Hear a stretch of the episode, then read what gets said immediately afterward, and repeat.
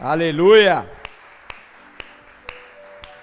Eu quero te convidar a abrir já comigo a tua palavra lá em Mateus capítulo 14, versículo 13 ao 21. Nós vamos ler uma passagem, uma, mais uma de muitas passagens que Jesus Cristo faz um milagre.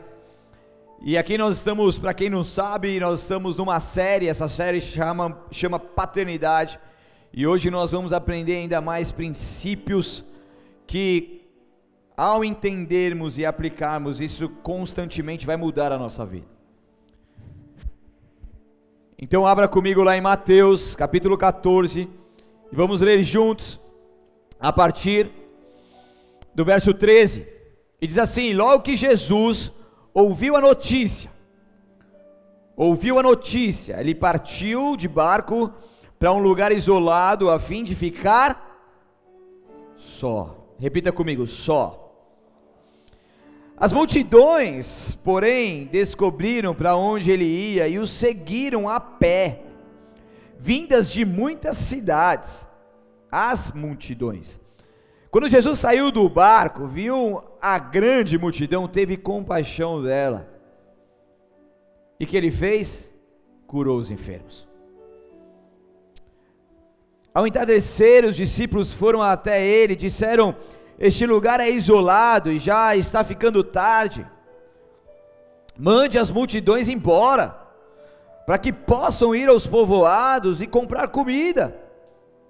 Mas Jesus disse: Não há necessidade, providencie vocês mesmos alimento para elas.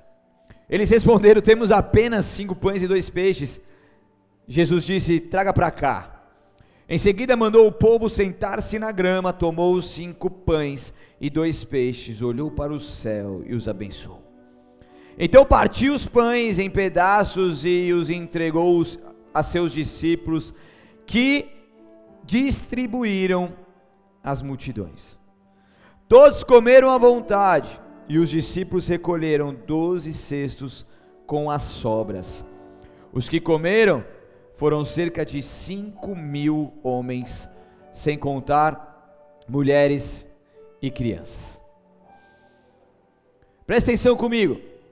Aqui, nesse contexto, Jesus Cristo, ele recebeu uma notícia. Só baixa um pouquinho aqui para mim, dá. Nesse contexto, Jesus Cristo, então, ele recebe uma notícia e ele estava abalado, ele estava triste. Ele estava querendo ficar só. E de repente, ele recebe uma notícia que havia acabado de morrer, decapitado, arrancado a cabeça, um homem que ele admirava muito, um homem que ele era próximo, um homem que o batizou, chamado João Batista. Os discípulos vieram até ele e falaram: Ó oh, Jesus, João Batista, ele acaba de ser morto e a sua cabeça foi cortada. E de repente Jesus se encontra triste. E Jesus, ele só queria sair e ficar só. Mediante uma notícia ruim que o entristeceu, ele somente queria um tempo de paz, ele somente queria um momento dele com Deus, um momento de comunhão com Deus, ele somente queria orar a sós, ele provavelmente não queria nem estar próximo dos seus discípulos nesse momento, ele somente queria subir ao monte, ficar com Deus, mas de repente, Jesus, ao sair do barco, para ficar só, ele vê uma multidão.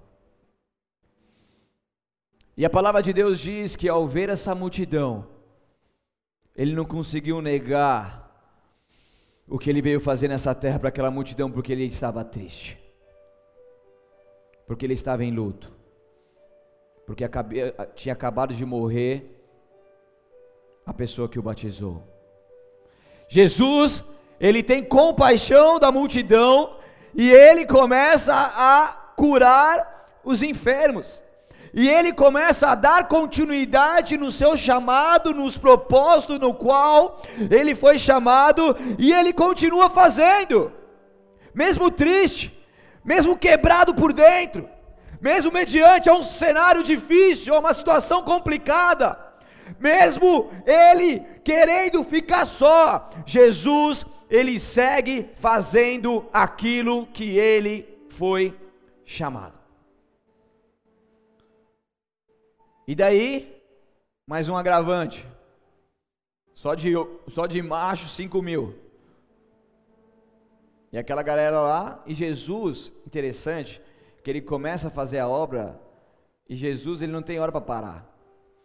E começa a ficar tarde, começa a entardecer. E de repente os discípulos falam: Meu, vamos dispersar esse pessoal, porque vai anoitecer, não tem o que eles comerem, os povoados que eles moram não é tão perto, eles precisam ser dispensados logo para chegar a tempo de comer alguma coisa. E eles não tinham alimento, e Jesus, mais uma vez, ele dá uma palavra rema, ele, fa, ele, ele dá uma palavra, traga para cá o que vocês têm, o que vocês têm? Cinco pães, dois peixes, só isso. E os discípulos, né? Só isso, como que vai multiplicar, como que vai alimentar? Jesus ele olha para cima e ele já agradece pelo milagre. De repente eles começam a cortar aquele pão, a dividir aquele peixe, vai se multiplicando, vai se multiplicando, vai se multiplicando, e a forma milagrosa da operação de Deus ali naquele momento faz com que essa multidão seja alcançada, seja alimentada. Então Jesus, ele alimenta as pessoas espiritualmente, também alimenta-as fisicamente. E, e muitas vezes nas nossas vidas a gente só quer ficar só. A gente passa por adversidades, a gente passa por momentos, a gente passa por dificuldades, a gente recebe notícias ruins e a gente só quer ficar só. E muitas vezes a gente fica só por causa de um luto, a gente quer ficar só por causa que, de, de alguma tristeza, alguma situação que nós vivemos que não nos agradou, algum problema com famílias, com amigos, no trabalho. E as pessoas só querem ficar só. Pessoas querem se condicionar nessa situação e preferem não seguir mais fluindo em propósito e acabam se acomodando com a situação de querer ficar só. Lógico que nós temos o nosso direito de de vez em quando ficar só, de se desligar, nós temos as nossas férias que nós precisamos tirar, e eu sempre incentivo isso e faço isso, mas não é isso que eu estou dizendo, o que eu estou dizendo é que não é porque nós estamos passando por uma situação difícil como essa no mundo inteiro, não é porque nós passamos por situações difíceis no nosso mundo, que nós temos o direito de não continuar fazendo aquilo que nós fomos chamados. Jesus ele dá uma lição de moral aqui para nós. Ele estava com o seu coração dilacerado. Cara. Já tentou fazer uma obra depois de, mor de morrer uma pessoa próxima de você? Eu já. Já tentei, não, já fiz, porque não dá para a gente parar. Às vezes a gente precisa parar sim, mas Jesus está falando assim: existe uma multidão aqui e elas precisam de mim. Nós aprendemos com Jesus que quando nós nos colocamos à disposição do reino, mesmo que enfrentamos, que enfrentemos as mais difíceis batalhas, a, capacitação ela vem exclusivamente de Deus. A força vem dele, e quando nós seguimos em frente, nós fluímos em milagre. Existem multidões, existem multidões aí à sua espera. Jesus está falando, alimente essa multidão. Jesus está falando, continue avançando em nome de Jesus. Eu, você, a gente precisa continuar avançando, porque não são as situações que devem nos paralisar, mas as situações devem nos fortalecer para que a gente avance ainda mais. Ainda mais, porque a gente vive se auto-sabotando, a gente vive dando desculpas para não fazer as coisas nas quais Deus nos chamou. E muitas vezes a gente acha que a gente tem o direito de simplesmente não fazer, mas existe uma multidão lá fora, existem pessoas esperando por nós, existem pessoas famintas e sedentas pelo alimento que vai sair das nossas vidas, e a gente não pode parar no meio do caminho, a gente não pode parar mediante a, a notícias ruins. Se eu fosse parar em cada luta que eu enfrentasse, vocês não iam me ver aqui por muitos domingos. Se você fosse parar e não fosse no trabalho mediante alguma luta que estivesse enfrentado, com certeza você ia faltar muitos dias do seu trabalho. Nós precisamos continuar avançando mesmo mediante as situações que venhamos a viver.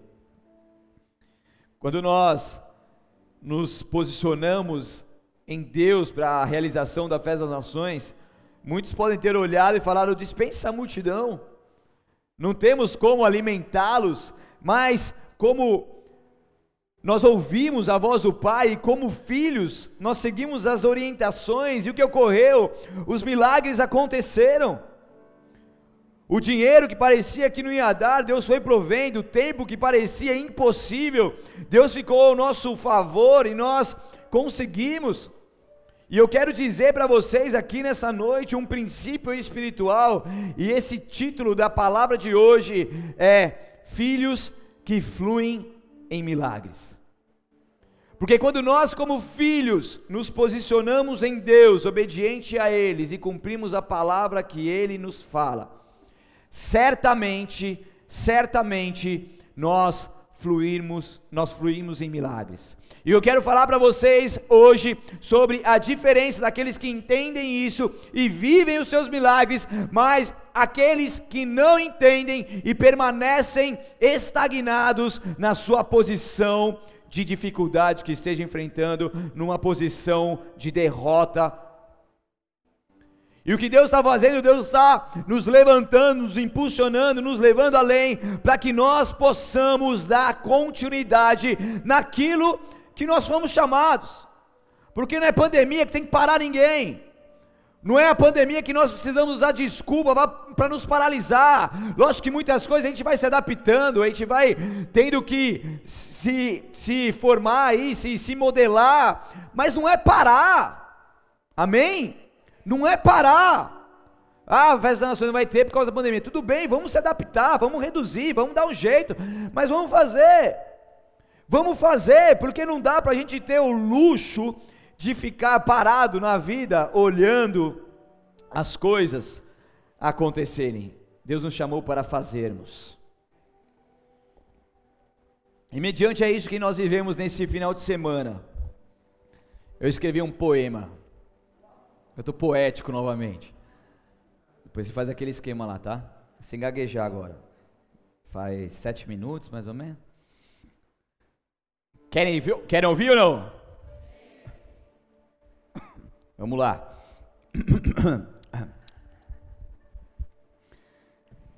Diz assim: Estávamos confortáveis no alto da montanha, contemplando a paisagem, e de repente Sentimos um empurrão nas costas, nos jogando montanha abaixo. Era o Criador, nos tirando do conforto e fazendo com que cumpríssemos uma missão e voássemos com asas como de águias. Não tínhamos condições, mas Ele nos capacitou e em todo o tempo conosco ficou. Quando cansávamos de bater as asas, Ele nos dava a força necessária para continuarmos a voar. Ele vinha por baixo e nos sustentava. Éramos em muitos. Infelizmente, alguns desistiram e foram descendo montanha abaixo, mas os que permaneceram foram surpreendidos pelos milagres.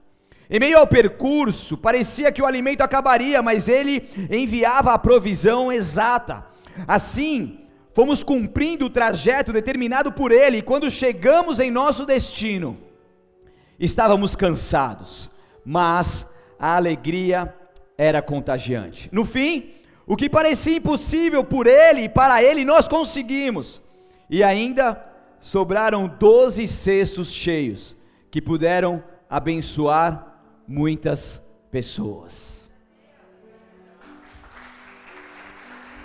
Glória a Deus.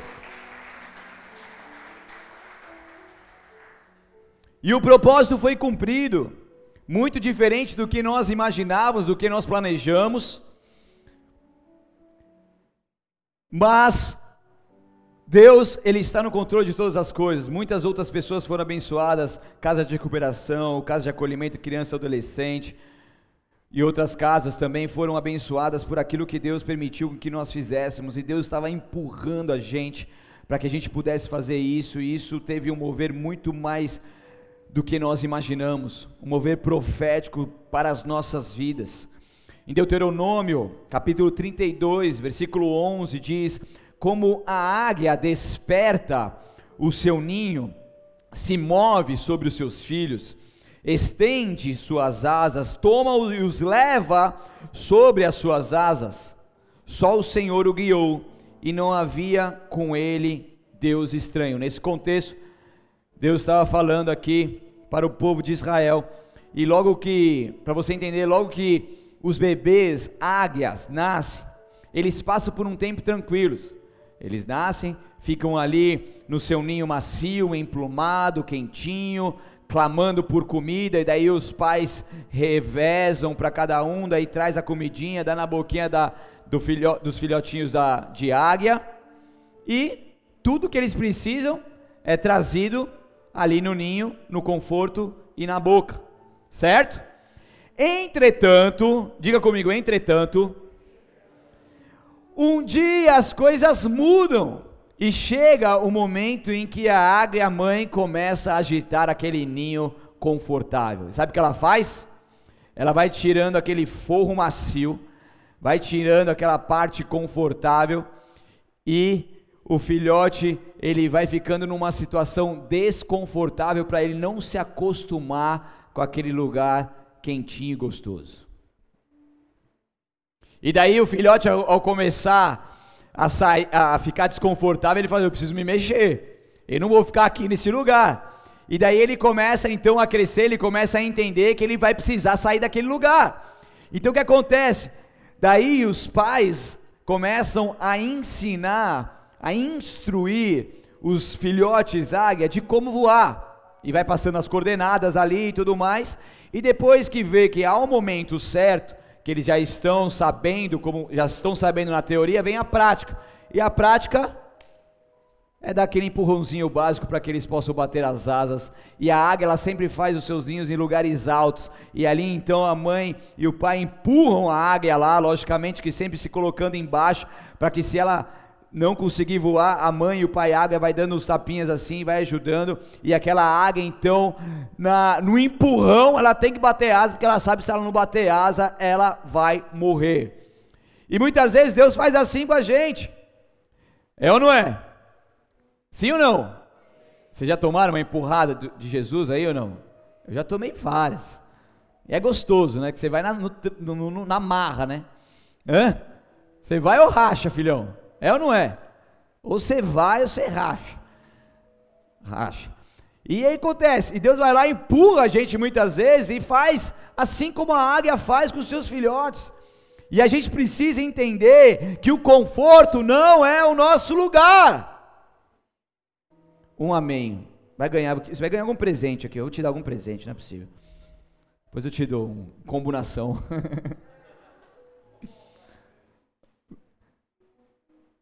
Amém? Conforto não é o nosso lugar. Ixi, o pessoal está confortável aí. Colocar espinho nessas cadeiras aí. Não dá para a gente viver uma vida, o Evangelho não é uma vida confortante. Os discípulos não viviam uma vida confortante. Jesus não vivia uma vida confortante. Os profetas não viviam no conforto. O Evangelho é o Evangelho do desconforto. Não dá para a gente querer ser um filhote águia por toda a nossa vida, ficar ali comendo, né, trazendo comida na boquinha, ficar ali no ninho quentinho, bonitinho, ali todo guardado guardadinho pelo pai e pela mãe. Tem momentos na vida que a gente precisa entender que a gente nasceu para algo maior, que a gente nasceu para voar, que a gente nasceu para o desconforto crescer, para aprovação ser aprovado, para as dificuldades amadurecer. Então, vá e receba esse empurrão de Deus e comece a voar, porque foi para isso que ele fez você. Ele não vai te empurrar para você morrer, ele vai te empurrar para te dar a condição de você voar com asas como de águia, esperar no Senhor, mas renovar suas forças, subir com asas como de águia, correr e não se cansar, andar e não se fatigar. É isso sobre nós. É isso que Deus tem sobre as nossas vidas. Então entenda e viva isso pelo amor do nosso Deus. Em nome de Jesus. Os israelitas aqui, eles estavam em uma situação que eles não tinham motivo nenhum para abandonar Deus. Deus tinha guiado eles em todo momento, guardado, protegido esse povo, protegido também como a águia protege os seus filhotes, assim somos nós. Não existe motivo nenhum para a gente abandonar Deus. Ah, não vou mais na igreja porque o irmão falou mal de mim. Tá, o irmão falou mal de você, mas Deus falou mal de você. Ah, o líder me rejeitou. Tá, o líder te rejeitou. Deus te rejeitou. Deus te abandonou. Deus alguma vez deixou você? Sim, deixou. Deus nunca abandona. Pode o pai e a mãe abandonar, mas Deus não. Deus não faz isso. Então muitas vezes a gente, a gente mistura as coisas. Deus não dá para se misturar com pessoas. Deus não, não dá para se misturar com circunstâncias. Deus é Deus. Ele é imutável. Ele é o nosso Deus, Ele guarda as nossas vidas e Ele cuida de nós, Ele cuida de cada detalhe. Ele protege as nossas vidas como a água protege os seus filhotes. Ele nos guarda na sombra, debaixo ali das tuas asas. Esse é o nosso Deus, igreja. Ele cuida da gente. Profeta Ezequiel, lá no capítulo 37, ele foi levado em espírito e colocado no meio de um vale de ossos secos. De repente, ele olha aqui, todo o seu redor, ele está num vale e existem apenas ossos secos. Daí Deus prova o cabra. Fala, filho do homem, poderão viver esses ossos? Daí se um cara carnal, Deus, tá, tá de brincadeira? Lógico que não, só é osso, tudo morto, fedendo. Sabe o que Ezequiel responde? Tu o sabes. Tu o sabes. Daí Deus ele vai dando a coordenada, só para ilustrar aqui, você entender um pouco mais. E daí Ezequiel começa a profetizar, enfatizando que ele só está fazendo isso conforme a ordem que ele recebeu. Você pode estar ali num vale, olhar ao redor e ver somente vale, um, um, somente ossos secos. Você pode ver somente situações adversas e impossíveis aos seus olhos. E muitas vezes Deus pergunta para nós: e aí, o que, que, você vê aí? Você acha que, que isso aí tem jeito? E a gente tem que ser como Ezequiel: fala, Deus, tu sabes. Mediante a tua palavra eu sei que tem jeito. Mediante a tua palavra eu sei que osso vai se juntar com osso, que é o próprio do esqueleto dele ali. Vai vir a carne, vai vir os tendões, vai vir todos os seus nervos, vai vir a pele, vai vir a vida, vai vir o espírito, e eles vão se levantar. Isso aqui é meio coisa de louco, isso aqui é, é algo impossível, mas tu sabes, Deus. Tu és Deus. Então, conforme a ordem que o Senhor me der, eu vou fazer, eu não quero saber. Eu tenho uma fé, porque eu faço aquilo que o Senhor me manda fazer e creio no impossível. E como filho obediente, o que acontece com Ezequiel? Ele vê um milagre. Você conhece o desfecho dessa história e você vê que Ezequiel vê um milagre, porque ele estava com o coração alinhado com o pai ele estava concentrado naquilo que o pai queria fazer, porque muitas vezes nós olhamos as situações adversas e nós queremos resolver do nosso jeito, queremos fazer conforme a nossa carne acha que é o correto. A gente quer pensar como um ser natural, mas nós somos homens e mulheres segundo a imagem e semelhança de Cristo. Nós vivemos nessa terra, mas a nossa origem é o céu. E nós precisamos entender que sobre nós existe o poder sobrenatural que flui. E a gente precisa olhar para situações e falar: Deus, tu sabes, e crer que o Deus do impossível fará o impossível acontecer. Você crê nisso?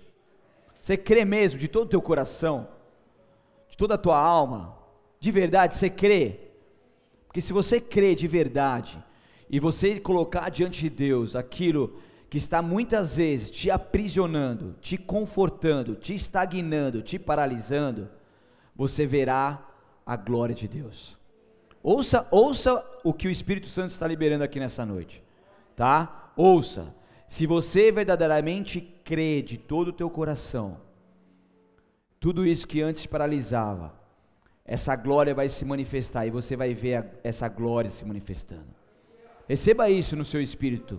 Receba isso no seu espírito. Receba, receba em nome de Jesus no seu espírito. Eu fico falando de filhos que fluem em milagres. Eu fico vendo os líderes, os teens aqui da nossa igreja. Há quase três anos eu me assentei com eles numa mesa de um restaurante no intervalo de conferência profética do final do ano. E, e, e Deus tinha já nos direcionado até o ministério de teens, para quem não sabe, é o ministério que, que trabalha com a faixa de 13 a 19 anos, porque a gente tinha os, o ministério infantil que ia até os seus 12, 13 anos, e depois ficava uma lacuna até os flames, que eram jovens com um pouco mais de idade. E Deus havia falado claramente que nenhuma geração poderia se perder, e o ministério de teens era essencial para isso. E orando, Deus mostrou o Léo e a Thaís. Daí eu me assentei com eles há três anos. Falei o seguinte: a gente precisa começar o ministério de teens o quanto antes. E Deus mostrou vocês. Daí sabe o que eles fizeram? Olharam um para o outro. Amém, pastor, estamos aqui. Filhos que entendem a voz de comando. Eles podiam falar assim: eu não tenho condições, não tenho tempo, não sei lidar com adolescentes, nunca trabalhei com adolescentes. Até até falou, nunca trabalhei e tal, mas tu sabes. Nós estamos à disposição. Nem falar, não, vamos orar, vamos ver. Não, simplesmente tá aí. Quando a gente começa, eu falei, domingo que vem. Eu falei, não, brincadeira, janeiro. e tá aí, vai fazer três anos o ministério. Quantos e quantos frutos? Eu perdi as contas de quantos frutos esse ministério tem gerado. Você vai fazer batismo, praticamente a metade, um terço pelo menos dos batizados, são os teens. Você vê essa galera pregando aqui, cara, deixa a gente no chinelo, de verdade. Filhos que entendem e fluem em milagres. Quando a pessoa entende, se conecta, tu sabes, eu não tenho condições, eu sou uma, porque a gente é mesmo. Ah, eu não sei pregar, não sei falar, tenho vergonha, tenho medo. Cara, Deus não está nem aí para isso. Deus só quer saber, você quer, está disposto? Está disposto? Porque o resto é comigo. Eu era, eu era um dos mais tímidos da minha escola. Você vê aqui, nem parece que eu sou tímido. Eu era um dos mais tímidos da minha escola. E Deus vai quebrando o vaso para fazer um vaso maleável conforme a vontade dele, para encher esse vaso da glória dele, e para todos verem que esse vaso não é um vaso feito por mãos humanas, mas é feito pelo Criador. E ali, sabe quem que vai ser glorificado? Não é você na sua limitação, não é você na sua falta, é, na, na, na sua não condição de falar em público, por exemplo, de não falar, de não conseguir fazer as coisas direito, de não ser um bom empreendedor como você gostaria. Não, sabe o que vai ser mostrado ali? A própria glória de Deus, porque você vai ser somente um testemunho da glória de Deus. Porque não tem como as pessoas falar que isso veio das suas mãos, isso é uma capacitação sobrenatural. Então você tem que parar de pensar como um homem, uma mulher natural e começar a ser capacitado por ele, que ele faz algo sobrenatural acontecer. Então não olhe para a sua limitação, não olhe para a sua dor, não olhe para aquilo que você quer ficar só. Olhe para o Deus Todo-Poderoso que te fez. E como filho, flua numa vida de milagre. Esteja à disposição. Diga: Eis-me aqui. Diga: Eis-me aqui, deixa ele fluir, deixa as coisas acontecer. Filhos conectados com o Pai, eles sempre vão fluir em milagres. Tinha. Tem, tem um casal da nossa igreja que ficou apaixonado por um carro, vendeu o seu carro e comprou esse carro que ele era apaixonado. E o carro veio zicado. Já veio, logo nos primeiros dias começou a dar problema para a oficina, voltava, dava problema de novo, voltava para a oficina, voltava, ia, e ele, tendo que trabalhar de carro, teve que alugar carro por diversos dias, gastar uma grana com isso. Daí, fiquei sabendo disso, fiquei sabendo onde que era a oficina, e eu passava por essa oficina praticamente todo dia, não sabia, quando eu vi o carro dele, me doeu o coração. Eu falei, isso não está certo. Mandei mensagem para ele, não, já passou os 30 dias que a gente comprou, não dá mais para desfazer o negócio. Não, dá sim. Daí a pastora falou com, com a pastora advogada falou com eles, instruiu tal, que não sei o que. Eles entenderam e de repente Deus ele moveu as situações ao ponto de o próprio cara falar: não, vamos sim desfazer o negócio, porque já tinha passado 30 dias, vamos desfazer o negócio. O negócio foi desfeito em questão de pouco tempo, pouquíssimo tempo. Eles conseguiram comprar de uma forma milagrosa um carro muito mais novo, muito melhor. E quem fez o financiamento desse carro foi o próprio cara que desfez o negócio. E em questão de minutos que ele firmou o compromisso com ele, já tinha um outro cara para comprar esse mesmo carro que ele estava para comprar. Isso quer dizer o quê? Porque quando os filhos entendem as coisas, entendem a voz de comando, eles fluem em milagre. Ele podia tomar um prejuízo que ia dar, além do prejuízo financeiro, uma dor de cabeça para sempre. Mas Deus, Ele vai lá e dá a voz de comando, e quando a pessoa entende, ela flui no milagre. Vocês conseguem entender, não? Eu posso passar aqui a noite falando diversos testemunhos, mas eu quero falar mais três para vocês. Não sei se vocês sabem, mas existem sete montes. Eu posso até um dia preparar alguma coisa para isso, que são os montes aonde eles impactam a sociedade num todo. A igreja é um monte, as artes e entretenimento é outro monte, a comunicação outro monte, família, governo e esqueci os outros dois. Educação e mais um. Existem alguns montes que a gente tem prevalecido, já tem feito, o Believe tem feito um trabalho aí, fazia muito mais antes da pandemia, infelizmente está mais limitado, mas continua fazendo aí na educação, a igreja como um todo, sempre pregando aqui para vocês que a igreja é uma igreja para a cidade, para a sociedade, saindo das quatro paredes, nos negócios também, onde empreendedores são levantados por Deus com visão de reino, sabendo que ali é onde eles fazem, no dom que Deus os deu, isso é para a edificação da igreja. E existem então esses sete montes, e a gente precisa entender que a gente precisa ocupar esses sete montes, porque se não ocuparmos, outras pessoas vão ocupar. E daí há dois anos, falando com uma outra pessoa, tem um, um diácono da nossa igreja, o Cido, e Deus falou assim, e eu falei com ele, por que, que você não tenta uma vaga aí como vereador da nossa cidade? A gente precisa ocupar esse monte. Daí ele falou assim, não pastor, não me vejo assim, que não sei o que, tal, tal, mas mediante a sua palavra, ele falou dessa forma, eu vou orar. Dessa forma. E daí ele orou por diversos meses ali e tal, Deus começou a queimar isso no coração dele, ele falou assim, pastor, por mim eu estou nessa, mas a minha esposa não quer de jeito nenhum. Eu falei, se a sua esposa não quer, esse é o sinal. Esse vai ser o sinal. Se ela topar, a gente vai para cima. E passou muito tempo, muito tempo, não queria de jeito nenhum, e a gente sempre respeitando. E chegou um momento que a esposa estava de acordo, e ali então ele pôde entender o propósito de Deus, e todo um trabalho foi feito para que ele então pudesse é, brigar ali, concorrer a essa, a essa vaga. E eu quero falar algo para vocês: que se acabasse hoje tudo isso, se não entrasse, se não houvesse eleição, enfim, se acabasse hoje, a gente poderia dizer que muitos e muitos propósitos de Deus foram cumpridos. Pelo fato dele se posicionar e se colocar ali como candidato, isso fez com que ele alcançasse lugares que ele não alcançaria se ele não se posicionasse dessa forma.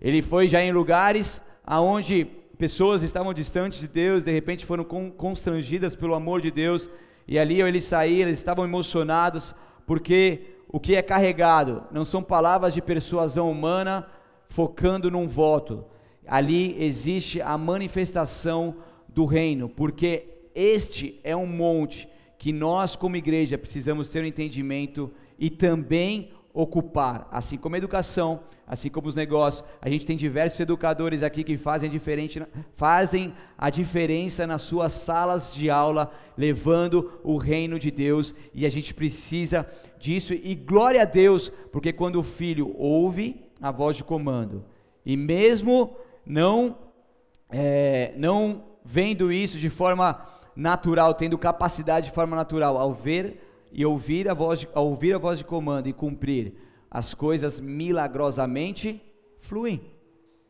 Amém? Está aqui a, a minha dentista que já me arrancou dois dentes, mas ela é minha dentista, eu amo ela de coração.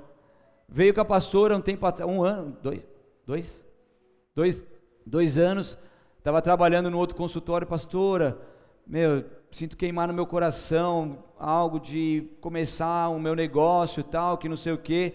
Eu lembro até que num culto, né? Num culto, Deus liberou uma palavra aqui no altar, através da minha vida, falando Deus está te chamando para abrir um negócio, você vai começar a queimar no seu coração, e isso, o coração dela começou a queimar, queimar, queimar, a filha atenta, a voz de comando, presta atenção, começou a queimar, depois de um tempo ela foi falar com a pastora, isso, e a pastora falou assim, meu, você tem que ir, e a pastora, a pastora ela tem uma cara de boazinha, mas pisa no calo dela para você ver, quando ela quer, quando ela está no seu momento profético, ela te empurra, e a, a Natália foi empurrada a precipício abaixo. E ela teve que bater as asas na marra. De verdade. Falei assim, você tem que abrir o seu negócio. E aí então, aquele negócio, né, meu? Não tem dinheiro, não posso, minha cartela de cliente, como que vai fazer e tal, tal, tal. Mas por uma palavra de comando, eu vou. E ela foi. Hoje já tem dois anos, aí eu fui lá que eu, eu, vivo quebrando o dente, né? Eu falo que Deus ele quebra meus dentes para eu poder voltar lá, porque Deus tem um propósito de eu estar lá junto com ela. Daí eu falei assim, ah, eu quero remarcar então, porque precisa fazer um negócio no dente, para quando tenho, daqui quase um mês. Eu falei assim, você não tem vergonha na cara não? Eu venho aqui no seu consultório e eu tenho que esperar quase um mês, deu vinte e poucos dias para poder voltar. Ai, pastor, aqui a gente abre para canal e daí eu não consigo usar a sala. Tá bom, aluga outra sala. Ah, então tem uma aqui do lado. E por que, que você não alugou ainda, mulher? Ai, aqui que aquele negócio natural de, né? Eu falei assim, então vai, meu, aluga, negocia com a mulher, pede tanto. Falei ainda o valor, mano. Vai lá, fala com ela, mano. Já pede não sei o quê. Não, não pede a. Não, é, faz o adendo dentro do contrato que você tem. Você não precisa dar três aluguéis, que não sei o quê, que não sei o quê. É, pastor. Não, tá bom. E aí eu, eu pá, pá, pá. Ela arranca meus dentes, mas eu bato nela também. Daí depois de, acho que nem um mês, mais ou menos, alugou lá, tá arrumando, daqui a pouco, já tá atendendo não? Daqui a pouco já vai começar a atender e ter mais vaga, pelo menos a gente não vai mais esperar quase um mês. Mas a filha, quando ouve a voz de comando e vai, Deus abençoa. Faltou alguma coisa para você nesses dois anos que você deu esse passo de fé? Por quê? Porque Deus abençoa. O que eu quero dizer para vocês é que existe um princípio espiritual quando o filho entende, ouve a voz de comando e vai, as coisas vão fluir. Tenho várias, eu, eu, eu vejo os seus rostos aqui, eu vejo vários testemunhos. Mini Mercado Samuca aqui também. Não tinha um gato para puxar pelo rabo, né? E Deus deu uma voz de comando, foi, abençoou. A Sigrid também, né? Estava numa situação difícil porque veio a pandemia, ela não conseguia mais vender. Deus falou: vai, faz chocolate. Mas eu não sei fazer chocolate faz, faz umas barras lá que é coisa de louco. Tá vendendo mais do que vendia antes, né? E é isso, cara. Eu recebo a voz de comando, eu vou. A Jé também que faz brigadeiro. Não sabia fazer nem brigadeiro de panela direito. Hoje vai porque porque recebeu a voz de comando. Deus ele tem que ser prioridade na nossa vida, igreja. Você não pode amar outras coisas e pessoas mais do que você ama a Deus. Porque enquanto Deus não tiver tudo de você, você não vai poder ter tudo de Deus. Quando Deus não tiver tudo de você, Deus, você não vai poder ter tudo de Deus. Sua vida vai tocar a vida dos outros, mas isso só vai acontecer quando ela não for mais sua. Quando a sua vida não estiver mais nas suas mãos. Daí sabe o que vai acontecer? Deus vai poder ser um maestro. Deixa Deus ser o maestro na sua vida. Deixa Ele fazer a vontade dEle. Deixa Ele agir no sobrenatural, que é o normal para Ele. A gente fez a nossa festa agora esse final de semana, daí eu pedi para que o Ministério de Dança pudesse fazer uma apresentação aqui na festa, né? Só que a gente esse ano a gente deu uma adaptada e fizemos alguns vídeos, teatro, ministério infantil, para não ficar aquela movimentação aqui e tudo.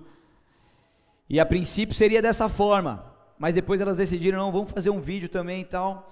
E faltando uma semana, é, elas não tinham nada definido. Eu perguntei, e aí, como que tá a questão aí? Eu vou ler, a, você me dá permissão, eu vou ler a mensagem que você me escreveu, tá? Ela, ela escreveu assim: Festas das Nações, estou preocupada, só um milagre, mas não vou desistir. E até domingo te passo, no caso, uma posição. E ela disse assim: só um milagre. Daí que aconteceu? Deus direcionou algo, elas fizeram apenas um ensaio. Quantos ensaios? Um, uma hora e pouquinho de ensaio. Daí elas se comprometeram então a gravar um vídeo no domingo, no domingo antes, domingo passado agora, uma semana atrás, uma semana atrás. E daí aquele tempo chuvoso, feio demais, impossível. Daí o André que fez a gravação dos vídeos falou assim: "Não, vamos na segunda então de manhãzinha". Poxa, segunda, cara, todo mundo no trampo, né? Vida corrida. Não, a gente faz sete horas da manhã. Foi sete horas da manhã? Beleza. Então vai lá, pessoal, sete horas da manhã. Quem topa, tal, que não sei o quê. Daí eu cri-cri, né? Sabe o grilinho? Cri-cri. Cadê o Beto? Beto tá aí não? Não, né? Cadê o Beto? Onde tá? Cansou da festa? Você tá cansado? Eu também tô, né? Mas a gente tá aqui. É. Tá no gaivota? Fazendo o quê? Ah, tá. Então tá perdoado. E daí o grilinho, né? Que os líderes sabem o que é o grilo, né? Você pergunta, e aí, vamos lá, tal cri, cri, cri, cri. Vocês viram que eu passo, né? Daí o cri, cri. Mas de repente, meu, vamos lá, vamos, vamos, não sei o quê. Fala o seguinte, só que a gente tem que gravar segunda-feira, sete horas da manhã. Só que o problema é que seis e meia estava um tempo chuvoso e fechado. E aí, vai ter ou não vai ter? Faz ou não faz? E logicamente que, mano, ela falou, não, nem que a gente faça na chuva, vamos fazer. Então elas seguiram em frente, daí foram lá no, no morro, morro do Paranambuco. Falei certo, hein? E daí eu subi no morro do Paranambuco, colocaram uma corrente. Quem já viu corrente no morro lá? Eu nunca vi isso. Por que coloca? Você tem que falar para tirar lá, mano. daí foi lá, acho que é horário, não sei, tinha uma corrente. Pararam o carro, foram subindo o morro lá. E ao chegar ali no morro, não caiu uma gota sequer de chuva e como filhas recebendo a voz de comando, o milagre fluiu. fluiu. Quantas pessoas tinham? 14 mulheres, sendo quatro crianças ali no morro às sete da manhã, mediante uma palavra do Pai. Glória a Deus. Incrível, né? E assim que acontece quando a gente entende a voz de comando como filhos, as coisas vão fluir sobrenaturalmente. O negócio não fica amarrado, empacado, as coisas fluem. E o que Deus tem para a minha vida, uma vida pra, e para você, é uma vida que flui. E ela flui sobrenaturalmente. E a gente precisa estar atento às vozes de comando, a gente precisa entender qual que é o propósito de Deus, a gente não pode parar no meio do caminho por situações adversas que nós enfrentamos. A gente precisa continuar seguindo em frente naquilo que o Senhor nos chamou. E foi tão sobrenatural porque esse vídeo foi editado ali pelo, pelo André e ela não quis nem ver esse vídeo editado. Falei assim, você coloca lá ao vivo, eu não quero nem ver. Sabendo que Deus estava cuidando de tudo. E esse é, um, é mais um dos montes também da arte e treinamento que a gente precisa subir e manifestar o reino através das artes. Entenda uma coisa, para finalizar, quando você tira uma árvore do solo, o que, que acontece? Ela morre.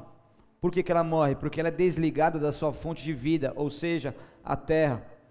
Quando Deus criou os peixes, Ele disse: peixes, Ele não disse peixes nasçam.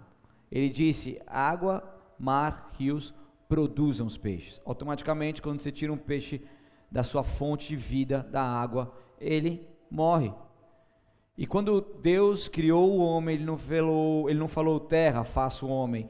Ele disse: façamos nós. Então, o homem, a nossa imagem e semelhança. Então, não é na terra que nós estamos conectados. A nossa conexão é com a Trindade, é com o sobrenatural, é com o próprio Criador. E quando nós entendemos isso, nós fluímos nesse sobrenatural. Porque as pessoas que vão transformar o mundo são aquelas que acreditam que dentro de si existe esse poder sobrenatural para fazer coisas nunca antes feitas. Eu não posso olhar de forma natural, pensar como um homem natural.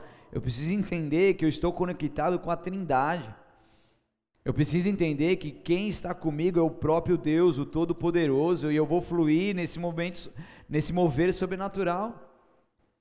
Jesus pega, fala com Pedro: Pedro, pesca lá uma moeda na boca do peixe para a gente pagar esse imposto aí que esses caras estão me perturbando.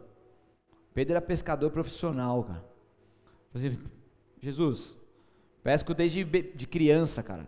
Pesco com meu pai, pesco minha vida inteira. Nunca peguei um peixe que existe uma moeda na boca. Mas Pedro não, não questiona Jesus. Poderia ter pensado assim, poderia, isso é impossível. Mas um homem de Deus, ele não trabalha na sua razão, ele trabalha debaixo de uma palavra do Pai. Pedro vai lá, pesca um peixe, que tem dentro da boca do peixe? Daí os caras pescando aí o dia inteiro, nada, não pegaram nada.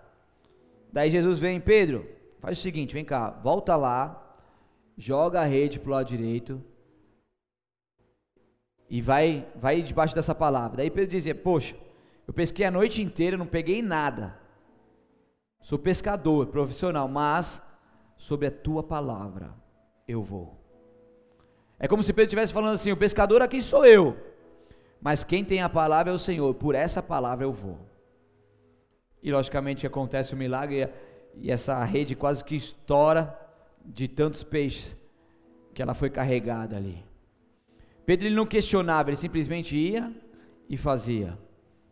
Porque eu prefiro morrer tentando, prefiro ser repreendido por algo que deu errado, mas eu não vou ficar esperando as coisas acontecerem, porque eu fui chamado para fazer as coisas acontecerem. E você também foi chamado para fazer as coisas acontecerem. E para isso você tem um Deus Todo-Poderoso que vai continuar te ajudando, te capacitando. Não pare no meio do caminho. Filhos conectados com o Pai fluem em milagres. E isso é um princípio espiritual que certamente acontece com aqueles que são obedientes e com fé segue em frente. Feche seus olhos, abaixe sua cabeça, por favor.